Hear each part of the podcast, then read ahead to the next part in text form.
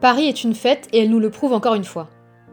Née au XIXe siècle, la fête foraine traverse depuis les époques, semant partout où elle passe un vent de liberté et une douce odeur de sucre chaud.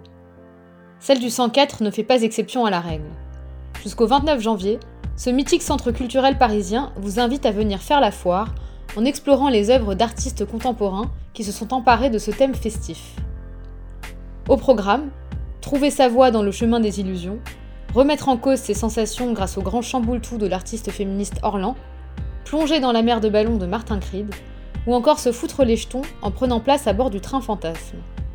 Des jetons, vous allez d'ailleurs en avoir besoin, car, dans le monde de la fête foraine, c'est bien la seule monnaie d'échange qui vaille. Pour s'en procurer, rendez-vous à la billetterie du 104 dès votre arrivée.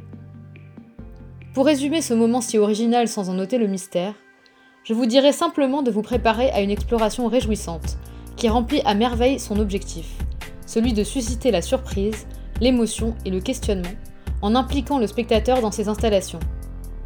Une manière ludique et engageante de satisfaire les petits et grands curieux, et de réconcilier les amateurs d'art et les plus joueurs d'entre nous.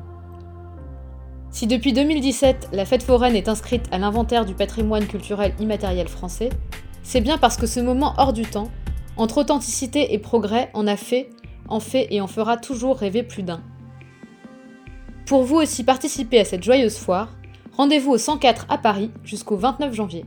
Et pour une fois, je ne vous souhaite pas une bonne visite, mais je vous dis, amusez-vous bien